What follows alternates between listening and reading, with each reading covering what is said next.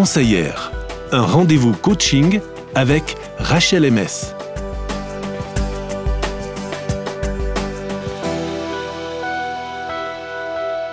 Mais quelle joie de te retrouver, Rachel. Bonjour, on t'accueille dans Conseillère. Bonjour. Coucou. Alors, tu vas nous faire aujourd'hui redécouvrir ou découvrir hein, le concept d'être créatif avant d'être réactif et combien ça peut révolutionner non seulement nos relations, mais aussi nos activités. C'est ça, ouais. J'avais très envie de vous partager ce concept que j'ai découvert par Brian Johnson qui est un Américain qui a passé beaucoup d'années à lire et puis à résumer beaucoup de livres. Et puis, il, il essaye vraiment aussi d'appliquer, les mettre en pratique, et puis il les transmet aussi autour de lui. Donc, créatif, réactif, les lettres de ces deux mots sont les mêmes. Simplement, c'est la lettre C qui se déplace, et puis ça donne tout à fait autre chose et des résultats vraiment très différents. Alors, tu vas d'abord nous expliquer ce que ça veut dire être réactif. Oui, être réactif, ça signifie parer à l'urgent, à ce qui requiert notre attention, ce qui pop sous nos yeux ou nos oreilles et qui n'est pas nécessairement important. comme, comme consulter son smartphone juste avant de s'endormir, ou bien comme première action le matin quand on se réveille. Et puis je pense aussi à toutes les notifications dont on est abreuvé sur nos smartphones avec les réseaux sociaux, les messageries, les chats, les emails, les applications multiples et variées. Et aussi sur nos ordinateurs. Si c'est un outil que vous utilisez dans votre travail, eh ben là aussi, les notifications peuvent être multiples.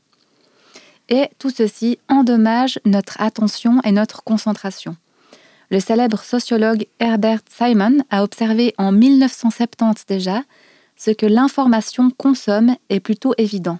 Elle consomme l'attention de ses destinataires. Par conséquent, une richesse d'informations crée une pauvreté d'attention. En 1970 déjà, alors qu'il n'y avait pas encore les smartphones. Hein. Mhm. Mhm. Nous sommes vraiment envahis, submergés de notifications, d'informations disponibles à un clic ou à un swipe, comme jamais auparavant. Mhm. Et puis toute cette richesse crée une pauvreté d'attention une richesse qui crée une pauvreté. C'est intéressant. Hein. et c'est vrai qu'en plus, en mm. tant qu'être humain, ben, on arrive, on n'est physiologiquement pas fait pour ça. On n'arrive pas à, tout suivre. C'est pas possible. Et on n'est vraiment pas fait pour le multitasking. C'est vraiment un leurre, même pour nous les femmes. Désolée de, de casser le mythe. Ah, mais moi, je suis multitâche, hein, pourtant. Vrai oui, je... une exception aussi. Oui, je suis l'exception. C'est mon côté féminin. En réalité, il semble qu'on se concentre vraiment uniquement sur une tâche à la fois. Alors on peut switcher de l'une à l'autre plus ou moins rapidement, mais c'est toujours qu'une seule euh, mhm. à la fois. Et puis d'après le neuroscientifique Christian Jarrett, on fait tout cela avec beaucoup moins de compétences et de précision que si nous nous étions simplement concentrés sur un travail à la fois. Donc en fonctionnant ainsi, en faisant du multitasking, on divise notre attention elle, on devient moins bonne pour chaque tâche qu'on effectue. C'est comme si une part de notre attention restait un peu avec la tâche qu'on venait de faire, et puis du coup, à force de sauter d'une chose à l'autre, ben, on dilue petit à petit notre attention. Même si on a l'impression que c'est pas le cas. Même si on a l'impression que c'est pas le cas. Les notifications perturbent notre attention. Par exemple, si au moment où je suis en train de préparer un texte pour un épisode, je reçois une notification d'un nouveau message. Qu'est-ce que je fais? Je peux m'arrêter d'écrire, puis aller lire ce message, mais alors j'aurais peut-être envie d'y répondre tout de suite, et puis je vais le faire. Ou alors je me dirais, bon, j'y répondrai plus tard, sauf que voilà, dans les deux cas, mon attention a déjà été endommagée et ça va me demander du temps de me remettre dans ce que j'étais en train de faire, c'est-à-dire écrire pour un épisode. Et puis même si je décide de ne pas m'arrêter, le simple fait que mon attention a été attirée par un son, par une bannière, par une vibration, ça suffit pour me déconcentrer l'espace de quelques secondes ou mini-secondes. Et puis là aussi, mon attention vient de prendre un coup. Et puis si on multiplie ça par le nombre de notifications qu'on peut recevoir en une matinée, voire une journée, eh ben, vous constaterez sans doute comme moi que c'est juste effrayant et catastrophique pour notre attention à ce que nous sommes en train de faire. Oui, d'ailleurs, je m'excuse, j'ai deux, trois messages qu'il faut que je lise. c'est pas vrai, c'est pas vrai. non, mais c'est vrai, ça, nous interrompt sans arrêt. Et euh, mm. j'imagine quelqu'un en train de cuisiner. Et, c'est le moment où tu prépares l'eau pour les pâtes, par exemple, chose que je maîtrise parfaitement. Euh, et là, l'attention est, détournée par euh, un message et j'oublie de saler l'eau. Il y a des conséquences à ces petites inattentions. c'est grave. plus grave, plus grave. Une chaîne de montage de véhicules. Et, là, tout d'un coup, la personne qui doit mettre les boulons pour serrer vos, vos roues a un message qui arrive et interrompt son travail. Et votre ah. voiture est livrée avec des roues qui ne sont pas serrez. Voyez-vous? Il y a d'autres conséquences que des pâtes non salées. Hein. ça, peut être très grave suivant ce que c'est, effectivement. Oui. Et un autre élément qui m'a beaucoup marqué, ce sont ces études qui ont relevé que la simple présence d'un smartphone dans la pièce, alors qu'on est en train de discuter avec quelqu'un, a un impact sur la qualité de la relation. C'est Tom Rath, qui est un auteur américain et chercheur, qui relate une étude qui a été faite en 2014 appelée The iPhone Effect, donc l'effet de l'iPhone, où les chercheurs ont découvert que le simple fait de placer un smartphone sur la table ou de le tenir en main nuisait à la qualité des conversations. Chaque fois que le téléphone était visible, simplement visible, même si le téléphone n'était pas à l'une des personnes autour de la table, la qualité de la conversation était jugée moins satisfaisante par rapport aux conversations qui se déroulaient en l'absence de smartphone. Nous ne sommes pas vraiment et entièrement présents avec quelqu'un si notre attention est attirée par l'écran qui mhm. peut s'allumer ou qui s'allume, si notre attention est perturbée par des notifications sonores, des bannières, des vibrations, même si on ne regarde pas notre téléphone, ça interrompt la conversation et la qualité de la relation est moins bonne. Est-ce que c'est quelque chose dont vous êtes conscient? Non seulement conscient, mais on observe ça au quotidien. Hein. Mhm. C'est vrai, on l'a constaté. Mhm. Un téléphone sur la table et c'est pas la même chose. C'est comme si la personne est en stand-by constamment, mhm. comme si elle, est, elle nous écoute, mais en fait, elle, a une oreille qui traîne du côté de son téléphone ou ses yeux pour voir si ah il y a quelque chose, est-ce qu'il y a eu une vibration, est-ce qu'il y a eu une alerte et on n'a pas l'impression d'être 100% là avec la personne, ou que elle en tout cas n'est pas 100% avec nous. Ouais. C'est assez frappant, euh, mhm. surtout quand on commence à faire attention sans doute soi-même aussi et à, mettre en place des, des, choses. Parce que consciemment, on a décidé qu'on veut que ça se passe autrement. Mhm. Et du coup, on le, on le remarque peut-être aussi d'autant plus euh, en face. Ouais. Eh bien justement, Rachel, il y, a, des solutions hein, pour sortir de ça, pour euh, sortir de cette impression qu'on euh, n'est plus du tout dans la conversation parce qu'on est perturbé par la présence d'un smartphone. Oui, tout à fait. Parce qu'on peut faire, c'est déjà d'enlever un maximum les notifications, les sons, les vibrations. Et on peut aussi mettre le téléphone sur le mode avion, par exemple, si on n'a pas envie d'être dérangé. Et puis quand on est en relation avec quelqu'un, on peut aussi mettre le téléphone hors de vue et hors de portée en le laissant dans une autre pièce ou dans un sac. Euh, Brian Johnson, lui, a même décidé de se passer complètement de smartphone. Alors bon, c'est assez extrême, je dois dire. Donc on peut décider de, de ne pas suivre son exemple aussi extrême. Mais c'est vraiment notre responsabilité de prendre notre utilisation en main pour que le smartphone reste notre outil et non pas que ce soit nous qui soit son outil. Mmh. En bref, être réactif signifie diviser notre attention et donc sa qualité dans le travail, l'activité ou la relation que nous sommes en train de vivre ici et maintenant. Alors, ce n'est pas du tout quelque chose pour nous distraire, pour enlever notre attention de ce que nous sommes en train de partager, mais c'est un petit moment de respiration avec une pause musicale avec Pascal Gonzalez qui nous chante J'ai pas besoin.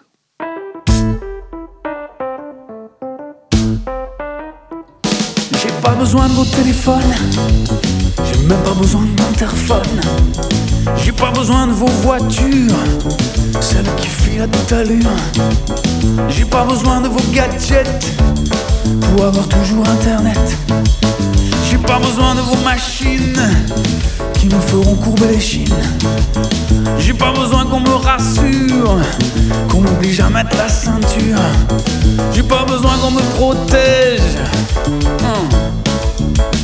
Mais j'ai besoin d'amour, et d'un amour qui dure toujours. Oui, j'ai besoin d'amour, j'en ai besoin tous les jours. Moi j'ai besoin d'amour, et d'un amour qui dure toujours.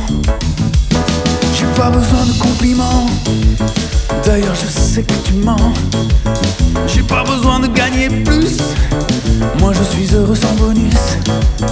J'ai pas besoin pas besoin de Nike, j'ai pas besoin d'être à la mode.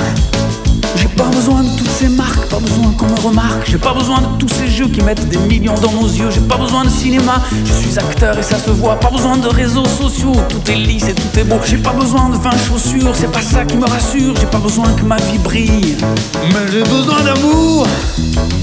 Et d'un amour qui dure toujours. Oh, j'ai besoin d'amour, j'en ai besoin tous les jours. Moi j'ai besoin d'amour, d'un amour qui dure toujours.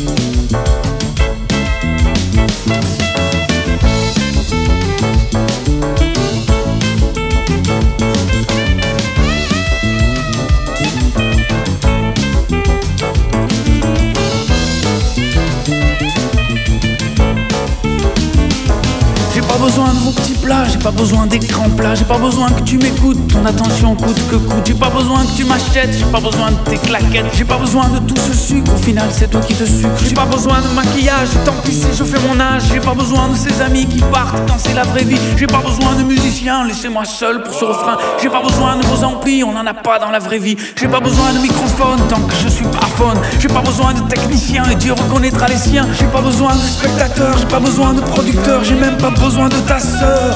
Mais j'ai besoin et d'un amour qui dure toujours. Oui, j'ai besoin d'amour, j'en ai besoin tous les jours. Moi j'ai besoin d'amour et d'un amour qui dure toujours. On était en compagnie de Pascal Gonzalez avec cette chanson et on revient aux côtés de Rachel MS. On est toujours ensemble avec toi Rachel pour explorer le concept d'être créatif avant d'être réactif. On a vu qu'on inverse juste la lettre C et le résultat est tout autre. Alors après avoir décortiqué un petit peu ce qu'est être réactif, on va se plonger maintenant dans ce que c'est être créatif, hein, si on, on déplace le C. Tout à fait. Ça veut dire être pleinement présent, concentré sur la tâche que nous sommes en train de faire. C'est aller en profondeur dans ce qu'on fait, dans ce qu'on vit, lui donner toute notre attention. Et c'est aussi nous donner toutes les chances pour accomplir le meilleur. Ça veut dire s'occuper de ce qui est important et pas nécessairement urgent, et s'occuper de ce qui compte pour nous. Quand tu dis de, pas forcément ce qui est urgent, euh, c'est très intéressant parce qu'on est dans un monde de l'urgence où on mhm. réagit justement. On mhm. parlait de ça tout à l'heure, hein, on réagit aux notifications, mais on réagit aussi aux choses à faire tout de suite. Il y a ça qui arrive, il y a ça qui arrive. Et euh, effectivement, on, est tout le temps dans ce, ce truc d'urgence et c'est difficile de ralentir le, la cadence pour être euh, pleinement focus sur ce qu'on doit faire. Oui, c'est vrai. Et, je pense qu'il y a vraiment une question de priorisation aussi. Mhm. C'est-à-dire qu'on ne va pas ne pas faire ce, qui est, ce qui est urgent, mais c'est prioriser ce qui est important et pas urgent. mais qui est important. mais pas urgent. mais pas urgent.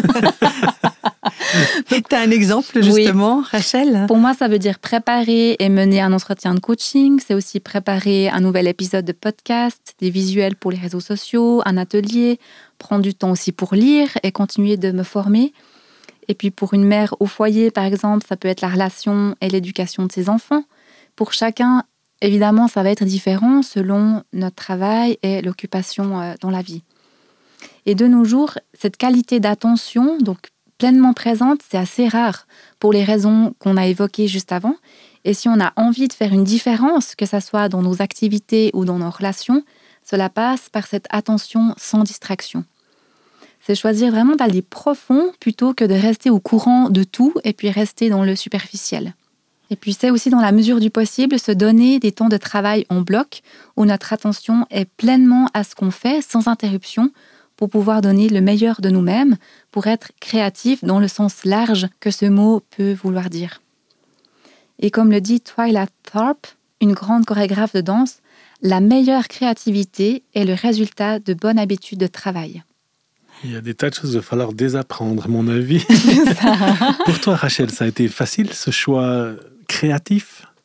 Alors non. ah, tu me rassures des fois. ça ne l'a pas été parce que le mode réactif évidemment celui qui se présente à nous euh, d'office, je dois dire. Donc hmm. il, y a, quelque chose vraiment de décision euh, consciente.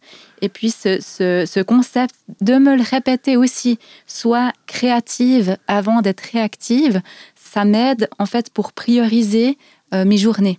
Et puis du coup commencer par ce qui est important pour moi et puis consulter les emails ou les messages, les statistiques, les comptes de réseaux sociaux, tout ça seulement après. Et puis vraiment me concentrer d'abord sur voilà ce travail créatif que j'ai envie de faire ou que je me suis donné de faire dans ma journée.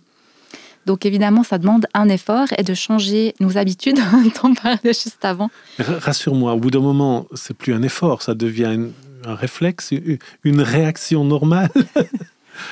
peut-être, j'ai envie de dire, on, peut retomber assez vite dans ah. nos, mauvais euh, travers. Et puis, entre le temps où j'ai créé ce premier épisode euh, il y a un moment et maintenant, et eh ben, en le, relisant, je me suis dit, oups ouais. Donc, il faut pas avoir peur de retomber de temps en temps dans ces travers, mais il faut pas non plus se laisser aller dedans en disant c'est impossible. C'est possible, mais ça demande un effort. C'est ça, ça demande un effort, puis je pense à se le, à se le rappeler effectivement régulièrement. Ouais. Mm. Mm. C'est juste pour euh, se donner un peu de courage et être conscient que c'est pas forcément euh, acquis une fois pour d'un coup. Hein. Mhm. Exactement. C'est un chemin en fait. C'est un chemin, oui. Je pense que ça, reste un, combat quand même dans, notre euh, société actuelle avec voilà, les smartphones qui sont faits pour venir prendre notre attention. Tout, tout mhm. est fait quand même pour ça. Donc on se, on se bat contre des mécanismes ou contre une intelligence artificielle aussi qui qui travaille pas forcément pour nous, là, on peut le dire pour m'aider dans ce changement d'habitude, j'ai enlevé toutes les notifications qui me restaient encore. Du coup, maintenant, mon téléphone ne fait du bruit que quand on m'appelle. Ah, donc, si je t'écris, tu réponds plus. je, suis obligée de téléphoner pour que tu répondes. En tout cas, pas à la, notification, c'est ça. C'est ça. Après, j'ai décidé de moment où je consulte mes messages, mais j'ai plus la, la, la bannière. En fait, tu as le contrôle maintenant un peu plus de contrôle. En fait, la, bannière de, de, la messagerie, j'ai laissé parce que ça peut m'être utile pour les enfants et de, de voir quand même rapidement. Hmm. Mais c'est les seules bannières que j'ai laissées avec les alertes météo au cas où il y a quelque chose. voilà, mais toutes les autres applications, j'ai enlevé toutes les notifications. Donc, euh, pas de bannière, pas de son, pas de pastille pour les autres applications. Dans l'idée vraiment que je, je les consulte quand j'ai choisi de les consulter pas quand c'est elles qui viennent euh, attirer mon attention. J'ai aussi enlevé les bannières sur mon ordinateur. J'ai aussi arrêté d'avoir mon compte email ouvert en arrière-plan en permanence. Mhm. Il est fermé et puis c'est moi qui l'ouvre quand j'ai décidé de dire OK, je regarde mes emails, je le referme une fois que j'ai terminé. Et puis quand je travaille, mon téléphone est éloigné de, moi, donc je ne l'ai pas tout près physiquement. Souvent aussi, il est posé à l'envers, comme ça, même si je guine dans la direction et si l'écran s'allume, je ne le vois pas. Et puis vraiment, je choisis de le regarder quand j'ai terminé le travail important, créatif que je me suis donné à faire euh, dans, dans, ma matinée ou ma journée. Voilà, j'ai vraiment choisi de mettre la priorité sur mon attention et ma concentration plutôt que sur le fait de voir et d'être au courant tout de suite de ce qui se passe ou de répondre tout de suite à un email ou à un message. Donc oui, François, je vais te répondre. si tu m'écris, mais peut-être pas dans la seconde ou la minute. Euh, oui, ça c'est. On, est, on est devenu trop habitué aussi à vouloir tout de suite une réponse immédiate de, du message qu'on a envoyé. Alors qu'à l'époque, quand on écrivait une lettre, euh, voilà, on savait qu'il fallait tant de temps pour que ça parte, tant de temps pour que ça revienne, et puis euh, c'était normal. Mais c'est bien parce que là, c'est une manière de redevenir maître des outils qui sont là pour nous aider et non plus esclaves de ces notifications, de toutes ces choses qui attirent notre attention, qui nous bouffent notre attention littéralement. Oui, oui, vraiment. Et puis après, bon, il faut évidemment l'adapter à nos réalités de vie, parce qu'il y a dans, certains cas au travail où ça se fait pas de ne pas répondre dans un certain laps de temps. Donc évidemment qu'il faut, euh, enfin voilà, évaluer et décider ce qui est pertinent en fonction de, chacun et de nos réalités de vie et, mmh. de comment ça se passe. Mais oui, essayer de récupérer un peu de, maîtrise quand même, mmh. c'est ça. Ouais. Mmh. Puis je constate vraiment combien c'est bénéfique. En tout cas, dans le cadre de mon travail, je suis plus créative et plus efficace. Je mets moins de temps à créer et à faire ce que je souhaite faire. Mon attention n'est pas dissipée. Je suis vraiment concentrée et puis pleinement à ce que je suis en train de faire. Pour ce qui est de mes relations, bah, j'appliquais déjà certains principes. Du coup, les différences sont un peu moins euh, évidentes. Par contre, euh, ça soutient ma motivation à continuer et puis à intensifier, voilà, de faire attention à ça. Et je suis d'autant plus attentive, je le disais au début, hein, des, des, effets du téléphone lorsque c'est celui de la personne qui est avec moi, qui est visible, qui vibre, qui sonne, qui s'allume. Donc évidemment, ce que j'ai mis en place, j'ai conscience que ça ne peut pas s'appliquer comme ça pour tout le monde. Je vous partage ce que je fais pour vous donner un exemple, mais c'est mhm. évidemment à chacun de chercher, de tâtonner, euh, comme je le fais d'ailleurs moi-même. Je, je, suis toujours en train de, de tester, tâtonner euh, pour ajuster un peu tout ça euh, continuellement.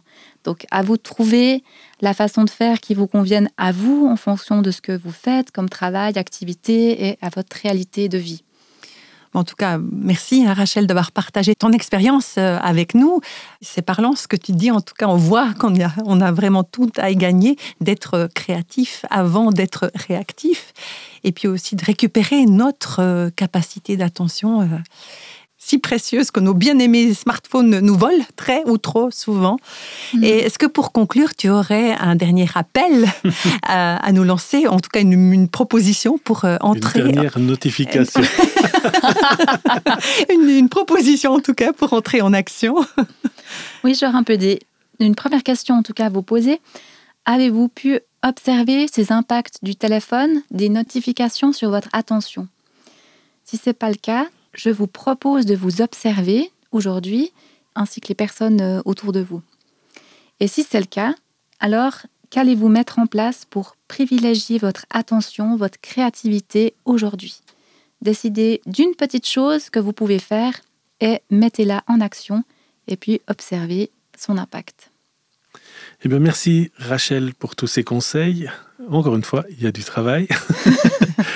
oui, chacun doit trouver son chemin aussi dans tout ça. Et euh, on se réjouit de te revoir tout bientôt.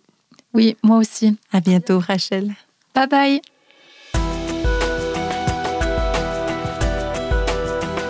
Retrouvez Rachel dans les podcasts En vol d'elle sur le site internet rachelms.ch.